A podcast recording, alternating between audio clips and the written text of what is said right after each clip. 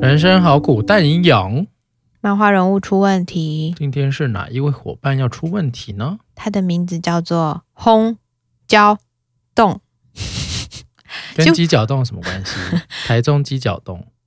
你喜欢吃吗？你说东海东鸡脚海那冻个吗？嗯哼，不错啊。 其实我觉得他们的名字取的都会跟他们的技能、跟他们的个性有一点关系，是吗？因为因为这个好，我讲一下他他问了什么好了。他说：“两位心理师好，在运动会上最后的对战，初九让我打破自己的誓言，绝对不使用左手的个性。我非常非常的懊悔与愤怒，他的气势就跟欧尔麦特一样强大，到底为什么？但没关系，总之我会打败他的。”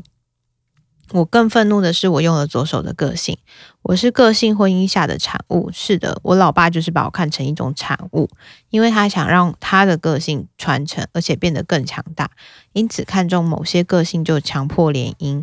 因为我的妈妈是被强迫联姻的，从我有记忆以来，她就一直一直在哭泣，她一直哭着说我的左半边好丑。心理师，我现在情绪好复杂，不小心用了左手个性，就让我一直想到那个人渣老爸。我不想要成为他的道具。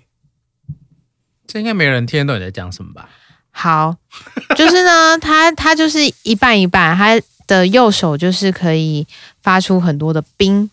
嗯他的个性就是、那左手呢？左手就是火，火。对哦所以轰焦动就是哦这个概念吧，因为你左边呃右边可以 动冻住了别人嘛，然后左边可以轰炸别人嘛，对，应该那很是这适样合做餐饮业啊。应该蛮适合的， 可以开发新的道路。 好啦，重点不是他那个，他对他的未来生涯倒是没有那么的困惑。但他就是一个为了要生出精英的牺牲者，是啊，是不是？联姻嘛，为了要获得更多的资源，就是基因要最好啊。嗯嗯，对不对优生学嘛，哼，嗯，就是要找高的啊、就是你啊，不要再说我你了，就有一个隐藏的优生学概念啊。没有，那只是喜好问题而已。 可以这样很单方面的归因，嗯哼，嗯，但是在那个时候或者在做这些事情的，其实他的妈妈好像也是一个牺牲品啊，对啊，是不是？嗯好像是为了拿来配种用的。嗯，然后那好这像里面有爱吗？对，可能比较少感受到爱吧，或者在这样的描述里面会觉得好像只是也是另外一种道具，嗯为哼，了要创造出可以更好使用个性的产物，反而不是说什么爱的结晶啊，小孩，也会有点像那个，因为我们都是精英分子，所以我们生出来的小孩也一定要达成我们的成就，或者要更高。嗯，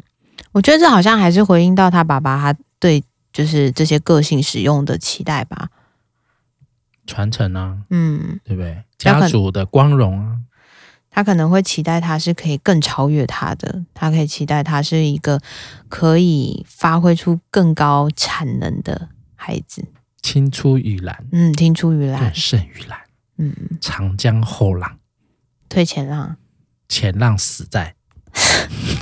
就死在沙滩 上啊！你会耶？我知道啊，你这怎么会很这么老这的很笑老话？派哎、OK，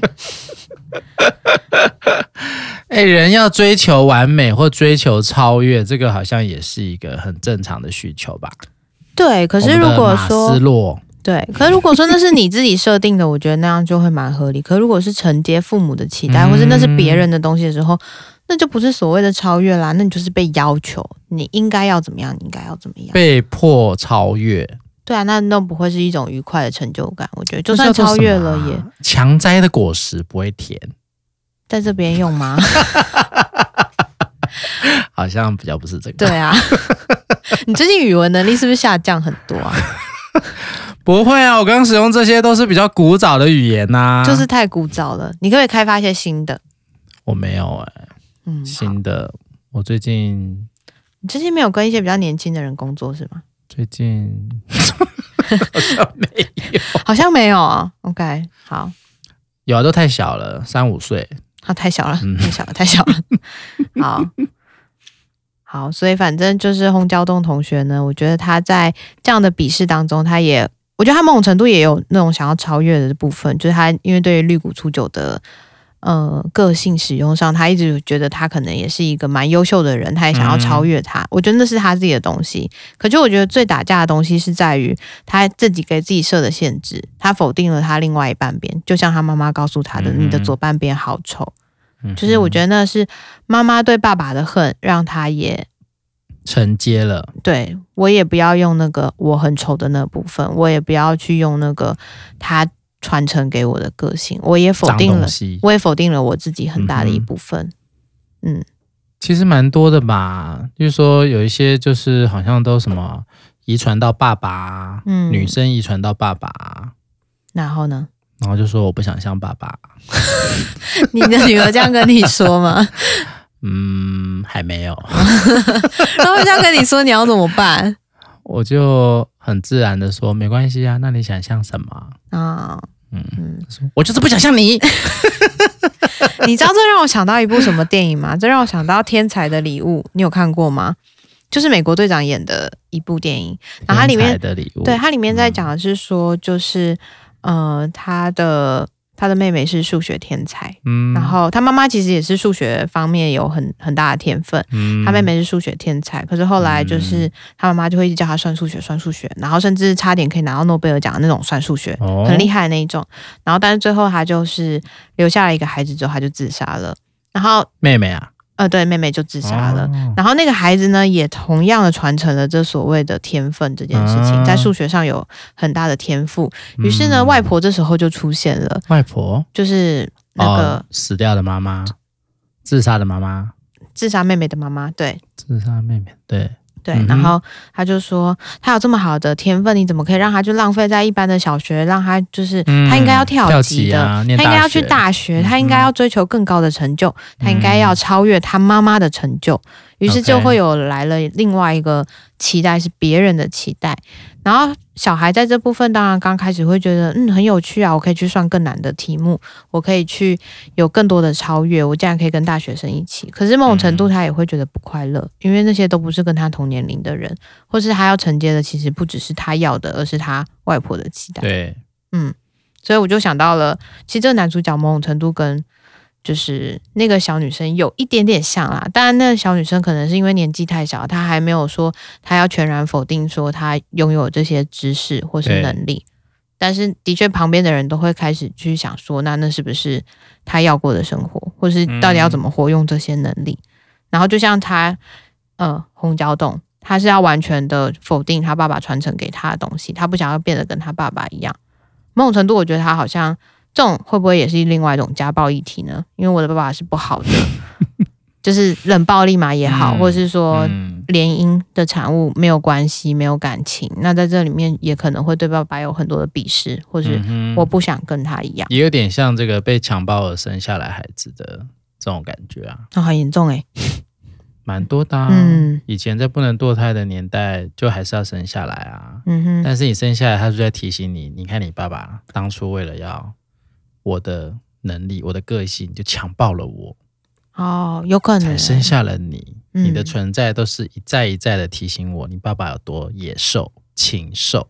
而且我觉得妈妈如果在那个状态下，说不定情绪也不是很稳定，在分享的时候，可能对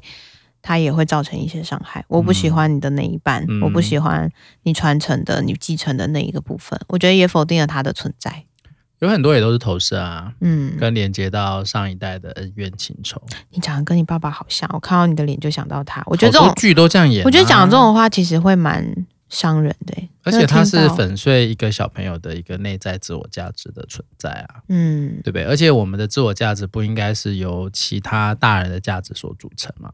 但不小心就变成了这样。一定都会有啊。但是其实就是为什么我们会有所谓的叛逆期，或者所谓的跟家里有一些这个不合，其实都是在因为我们内在的声音会逐渐成熟嘛。嗯那成熟其实就是要让他出来成为自己啊，嗯，而不是一直用别人的声音来假装那是我自己。嗯哼，对，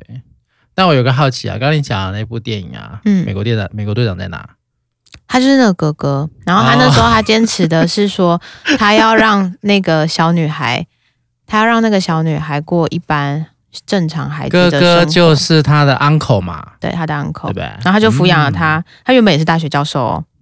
你然说后美国队长，对，但后来他啊就是辞职了，去做一般修船的工作或者是什么的。嗯就是他就是为了，他就搬到了离开大都因为要市，陪对，然那个，啊后要照顾他，是然后子女对，希望他过着一个跟一般小孩没有什么两样的生活。啊，对，然后当然外婆出现之后，就会有很多的挑战嘛。嗯哼那个挑战就是你，你有什么东西，你也不能提供他更好的生活品质，你家的状况也没有那么好，或是说，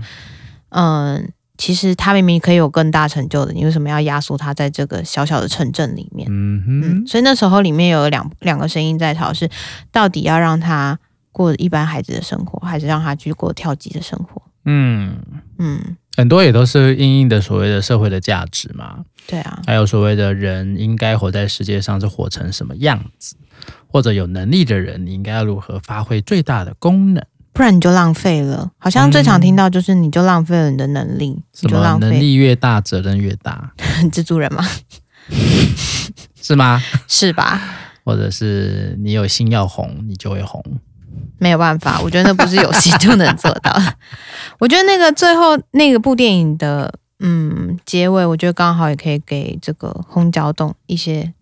提醒。好，它的结尾是说，其实不见得说一定要二选一，不是说真的只能回去过正常生活，嗯哼，或是你只能过跳级生活。如果说这些东西在大学里面，你的确也经验到一些让你有成就感，你的天赋也的确让你可以去在那里面有更多的发挥，那你就去那边。然后你嗯偶尔，或是说你一般的其他生活，你想要有建立一般的人际关系，你还是可以回到你正常的校园里面，跟其他人玩在一起。嗯所以我觉得那个，我觉得他会有一些取舍，不是说一定要二选一，你只能过什么样的生活。那就像他一样，他其实也不是只能二选一啊，不是只能永远只用右手，或者永远只能用左手。他其实是可以有所选择的，因为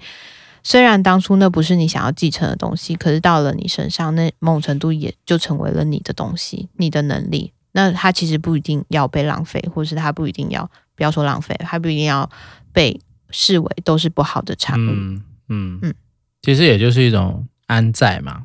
哦，可以很安适的去面对自己的一切，嗯包容，嗯，或者重新去理解。对，当然这这个会需要一些时间去努力。而且有时候自己想破头，也不见得会 理解到这件事。有时候是需要一些刺激的，或者有些是需要一些哦、有机会反思才有嗯可心能。理师，啊、你可以找心理师，或是你可以跟绿谷初九，或是你可以跟你的朋友好好聊这件事情。我觉得初九就是一个大型的催化剂啊，把大家都催出来了。他蛮会的，就是真的哦他很会刺激到大家， 不管是思考也好，或是体能上的爆发也所以好。这对某些人来说，这是一种贵人哦，是啊，是不是？可你人生当中不可能会一直遇到贵人嘛。是吗？因为像初九这种人，其实在现实生活当中并不会很这么，少嗯，并不这么常见。哦。嗯那我比较常见是哪一种贵人？比较常见是哪一种贵人哦？真的很贵的，嗯，很贵的人，什么东 西？很有钱的人啦。三小，下为什么这今天节目下的结论都好奇怪？ 好啦，就什么轰焦洞嗯，小朋友，小朋友吗？青少年了，青少青年，少年，他应该不喜欢人家叫他小朋友。 Sorry，我觉得发展更好的餐饮业是你的天命。说不我想定你到是可铁以，板烧，哎，对，说不定他在那样的运用里面，他可以更清楚知道他的个性，可以发挥出更有创意力是的啊。呃未来。其实我想到 X Man 呢、就一开始那个那个谁啊，或眼眼睛会发射那个镭射男，他叫什么？独眼龙吧，他是独镭眼射人男，我不知道他的名字，我知道他是一个要一直戴着太阳眼镜的人。要不然他会一直扫射扫射啊，很辛苦对不对？但很多时候他就是需要拿来扫射一下，嗯或者是有说，哎、我这个太冰了，帮我融化一下。嗯嗯嗯，好，拜拜。你干嘛要放弃自己啊？好老派他到底哦、叫什么？独眼龙。镭射男吧啊算了算了算了嗯镭射男听起来超超奇怪的。 好啦，以上就是我们的漫画人物出问题，休息一下，休息。一下。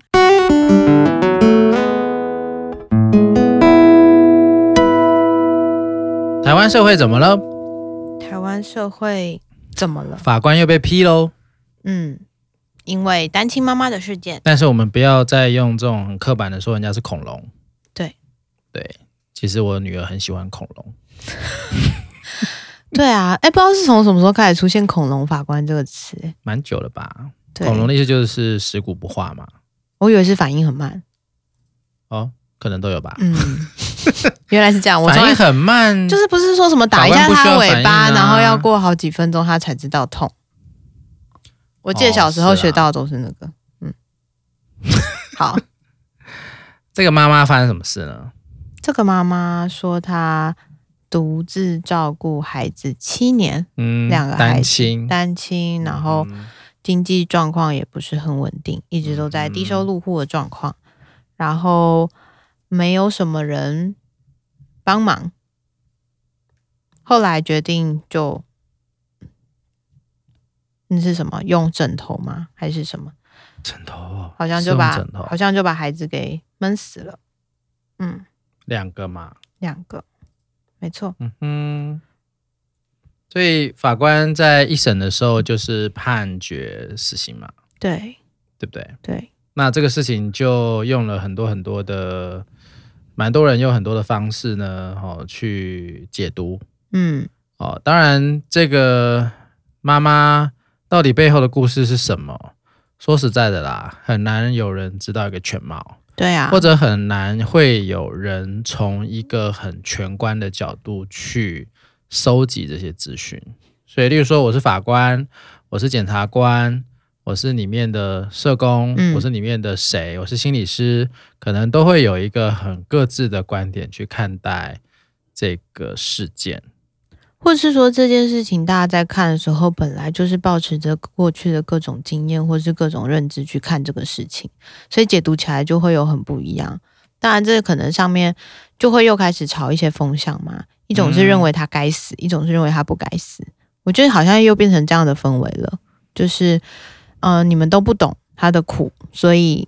你去判死刑这件事情是非常恐龙的一件事情。另外一种是你不知道他其实怎么样怎么样浪费资源，你不知道他怎么样怎么样，其实很残忍。嗯，对我觉得他现在风向就变成又是再一次的要去论一个对错，谁才是对的，谁才是错的。当然有一些人的观点，他并不是琢磨在法官判决到底判什么啦，嗯而是说法官好像在这个判决书上也有针对他所理解的这个单亲妈妈所面临的现况嗯状况去嗯做一些解读，所以很多人是针对法官在讨论说，其实，在好像是比较多是意思就是说，他法官并没有去理解到，在这个社会底下，一个单亲妈妈或者在一个很没有资源的情况下抚养两个小孩是多辛苦、多痛苦的事。这个妈妈不是没有努力，不是没有怎么样，但是最后她真的也走投无路了，只好出此下策。嗯所以有些人他的角度是是批判这个法官没有所谓的同理心啦、不够理解啦，站在一个高高在上的角度啊，不明白这些庶民的观点啊，嗯就是不知人间疾苦啊，嗯嗯，比较是从这个概念进去啊，他并不是琢磨在死刑这件事。当然，嗯你知道死刑很容易就会引起很多的议题啦，对，哦，到底要不要判死啦？甚至我们台湾一直都会有一个所谓的要废除死刑嘛，因为这个从一个呃比较高算高阶嘛，应该也可以这样说啊，比较先进的所谓的刑罚制度里面，死刑就是应该是要被拿掉的嗯嗯嗯，哦，甚至像都会说什么北欧经验啊，还是什么经验，就其实这个监狱啊，其实它不应该是用现在这种所谓的矫正的方式，而是用更多能够回归社会的方式才会有产出啊。就是你监狱再盖盖再多都不够的啦，哦，或者你每天再这样枪决人都枪决不完的啦。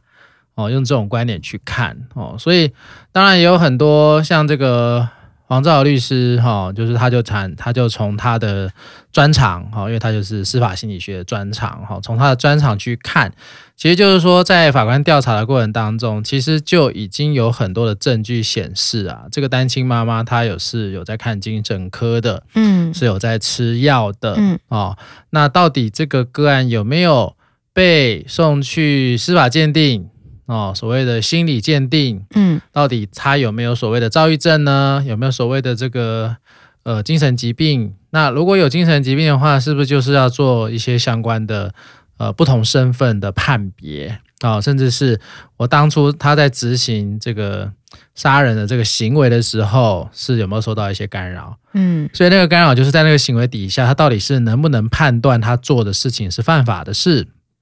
他做的事情是不是有意识底下他可以判别的哦，这个在好像在所谓的法官的量刑上面都是有一些依据的啦。但是黄律师的意思就是说，你好像看得出来他有一些精神的状况，但是你却没有用。比较正规或比较专业的方式来验证你的一些想法、你的心证，嗯，然后你就做判决了。我这边有看到另外一个是说他呃这个案件的辩护律师也有了一些声明，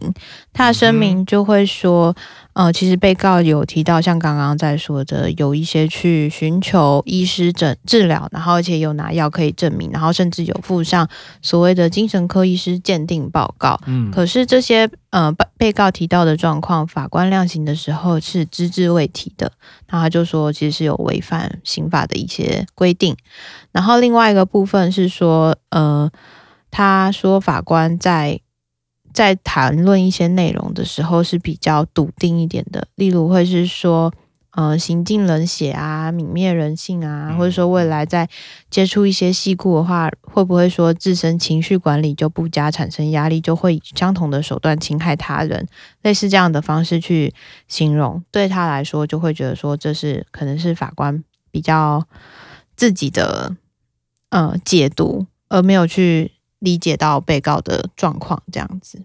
对啊，所以这个重点应该还是会回归到法官对于这个这个被告啊，他的一些呃比较内在理解的部分，到底是不是充分的，还是有一个比较还是蛮个人，但是因为你知道这是新政嘛，所以新政就是个人内在的东西。但其实，在做出新政之前，能不能够有更完整的资料的收集，其实有很多人他其实是在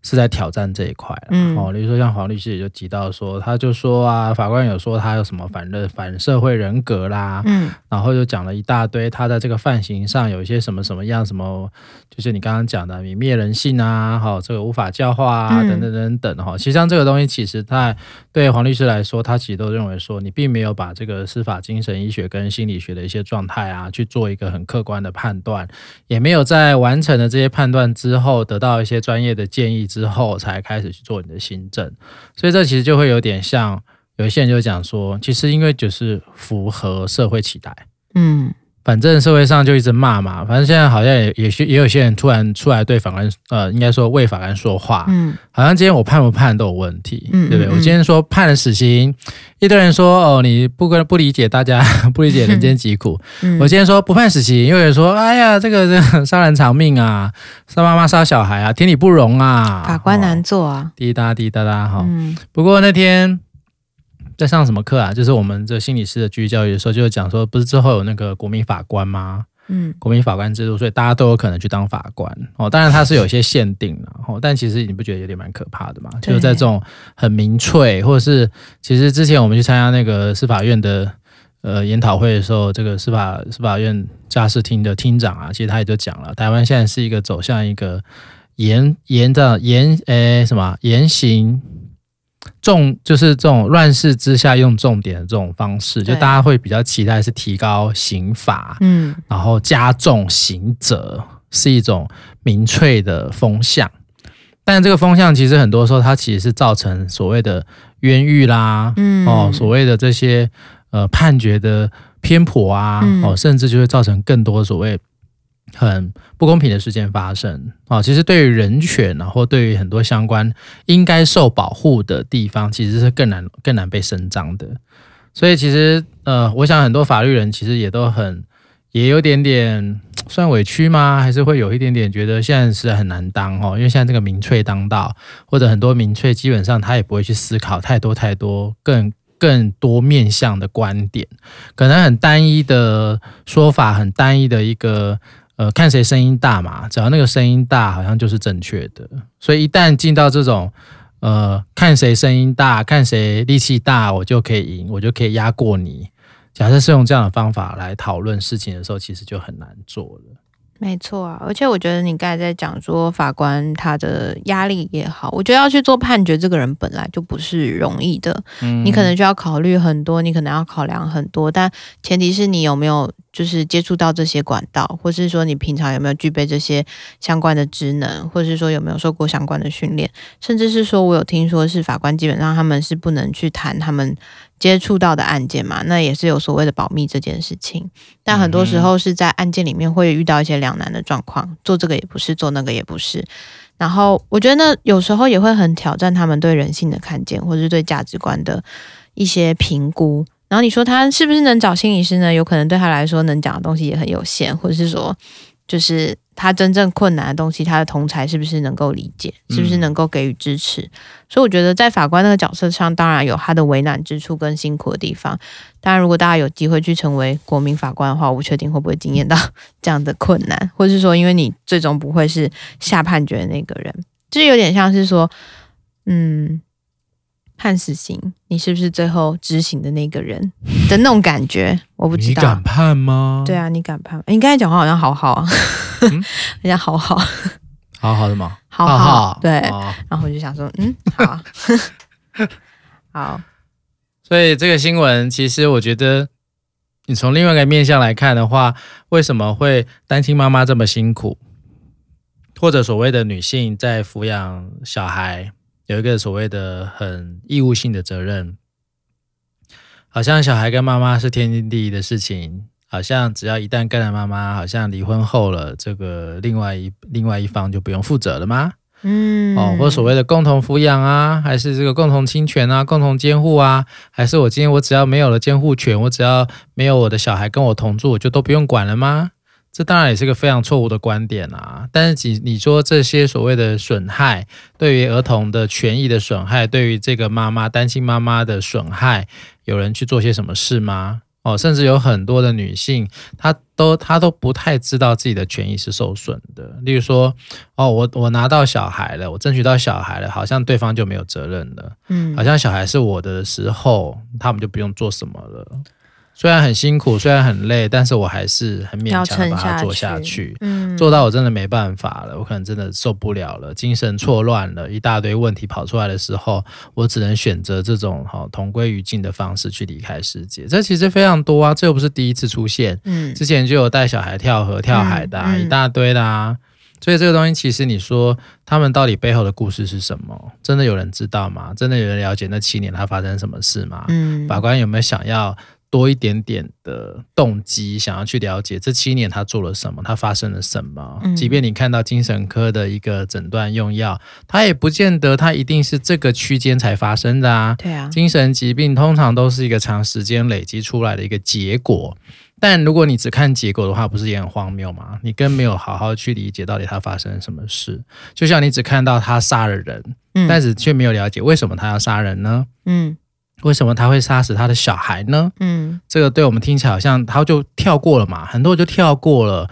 我管他为什么，他就就是做杀了天理不嗯容的事嗯情。嗯违法犯纪，或者你说杀人偿命，嗯就是各式各样的一个很单一的、很自我中心、很本位主义的去把这些东西说出来。但我说了爽不爽？爽，但是谁爽？就你爽吗？这些被害人、这些受害人、这些相对人，他们到底在这个法律面前到底发生了什么事情？真的有人关心吗？嗯嗯，其实没有嘛。这些喊很大声的人，通常都是不关心的人、啊、哎、这些每一个声音，就像你说的，最后就会聚集成好像是民意的声音。嗯然后这些民意的声音就会无形当中影响很多结果，但是其实你不知道你自己会不会也成为了某一种共犯，或是你自己会不会就是造就这样的结果的一个人。 是啊，尤其在现在网络时代哈，真的这个酸言酸语哦，不怕没地方剖啦，嗯对不对？一大堆管道哦，一大堆这样的一个方式去呈现自己自爽啊、哦自己开心，自己觉得伸张正义，自己觉得他们做错事，自己认为他们是法官是怎么样的，是这样有讲一些微博诶。其实对我来讲啦，如果能够稍微的停顿一下，不要那么急着去伸张你自己的看法，多用一种多元的角度去理解的话，我相信啦，可能很多的话你就吞回去了。我觉得好事啊，不要急于去发表对于所有事情的一些言论，尤其是你嗯根本都不知道事情的时候。对啊，我觉得这故事一定会有很多面向啦，就是你可以用不同的面向去解读它，你可能在站在不同的角色，你也可能会看到不一样的样貌。然后我觉得这给我一个蛮大的反思是，我之前不是一直说我很喜欢看到 happy ending 吗？这嗯跟哼社会其实也很期待看到一个 happy ending。你如果是单亲，那你就是应该要走一个励志的故事；如果你是怎么样，你就是应该要走一个跌倒然后站起来的故事。嗯反正就是要一个你永远要坚强，你不能脆弱，你不能放弃，嗯你甚至不能伤害别人。当然不能伤害别人，这是一个大准则，没有错。可是我们都会很期待看到这个人可以振作，他好好的，或是不要看到那些不好的那一面。所以七年可以会被说是就是这么一小段的时间，或是七年在人生当中好像也不是什么。很累的时间，嗯哼可是其实那个每一天，你光想到每一天，你为了要去想今天要怎么办？我要怎么做？我要怎么分配时间？我要怎么去找工作？我要怎么赚钱？我要怎么照顾他们？我连我自己或许都照顾不好。嗯哼在这个当下，就是有人看到吗？还是其实你只要把他们拉拔长大了，你就又是一个成功的母亲了吗？我觉得那东西会是，对啊，happy ending。所以更多会需要是系统性的思维啦。很多东西它都不是一个单一线性的结果，嗯不是单一的因果发生，它是一个非常系统性、非常全面化的一种互相的影响。所以，如果我们只站在我们自己所看到的点去延伸的话，永远只是从你自己本位出发，嗯你是不会看到你自己观点以外的东西的。当然啦，很多人就是活在自己的世界里面 啊。比较开心，这样吗。好，恩笃为你，科博能，科博 料。 我觉得我这样讲很不 好。对，这有点这个污名化一些对，我刚刚想到， 所以请帮我删掉这一段。 我觉得这段没有不办法，好你就道歉啊。我道歉，嗯，我认错， 我对不起，我不是要歧视任何人，我是说， 我说他的心是瞎的， 对不起，嗯，我们真的不知不觉就歧视到别人啦、我们不知不觉就在伤害别人啦、很理所这是非常当然讲一些有的非常没简的单的事真情的，因为你只要一直踩稳你自己的立场，坚守你的立场，坚守你的论点，没错，就不会有人。所以我刚才就做了一个，非常不好的示范，是的，你给我道歉，对不起， 对不起所有的听众，对不起大家对。这个我身为他的督导，我跟大家道 歉。 我一时情绪激动了，对不起。我会回去好好反省他的，好，面壁思过， 好啦，除了单亲妈妈这件事情，你还要继续讨论单亲妈妈吗？还是嗯差不不多？多了吧？ OK 其实就是让大家能够有一个多元的观点跟系统的观点啦。其实就像 COVID 1 9一一样啊，因为 COVID 1 9这个疫情，很多人的工作没了，嗯很多人产业改变了，嗯有人因为产业改变、工作改变，他开始没有收入了，没有收入以后影响到他的家庭生活，影响他的小孩，各式各样的一个烦恼就跑出来，也许他就会选择很多的暴力事件、很多的杀人事件。是的但是这到底真的是因为这个人怎么了才做出这样的决定吗？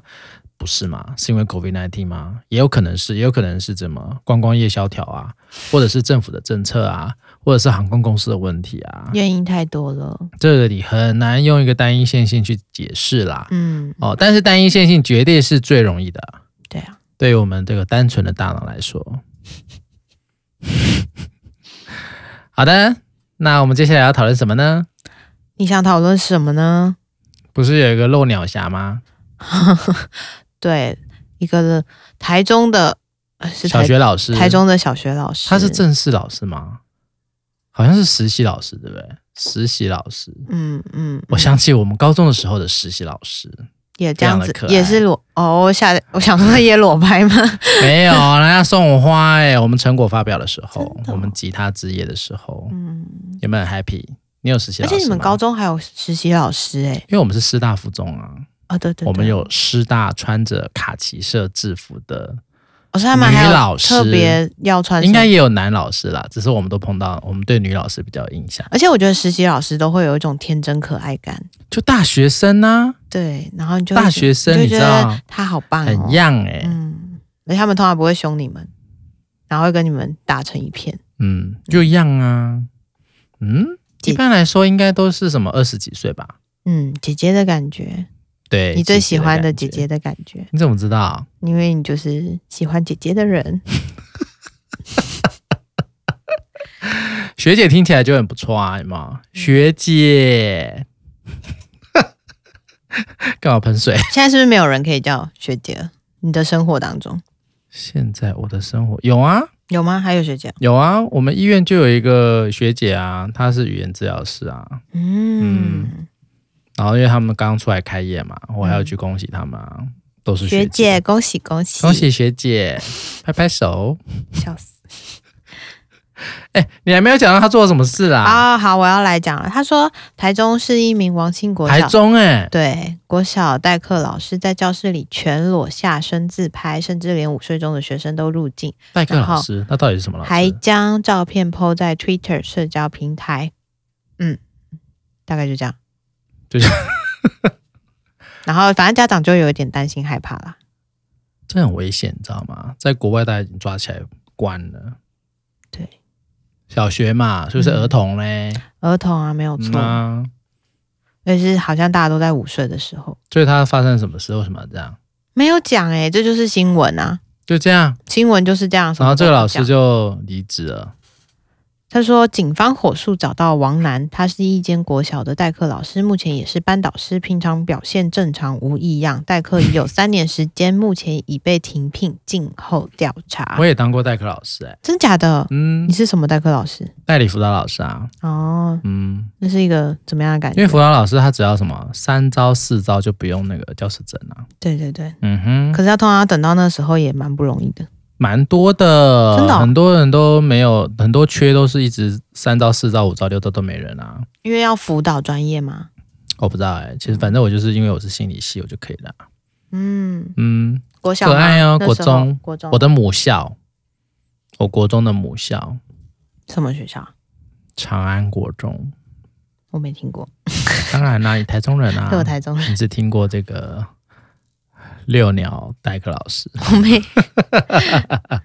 好啦，哎、这很严重哦，这真的非常非常严重。如果是在国外，在美国的话，一定就抓起来了，而且他的他的照片就会被贴在各大警呃警察局。说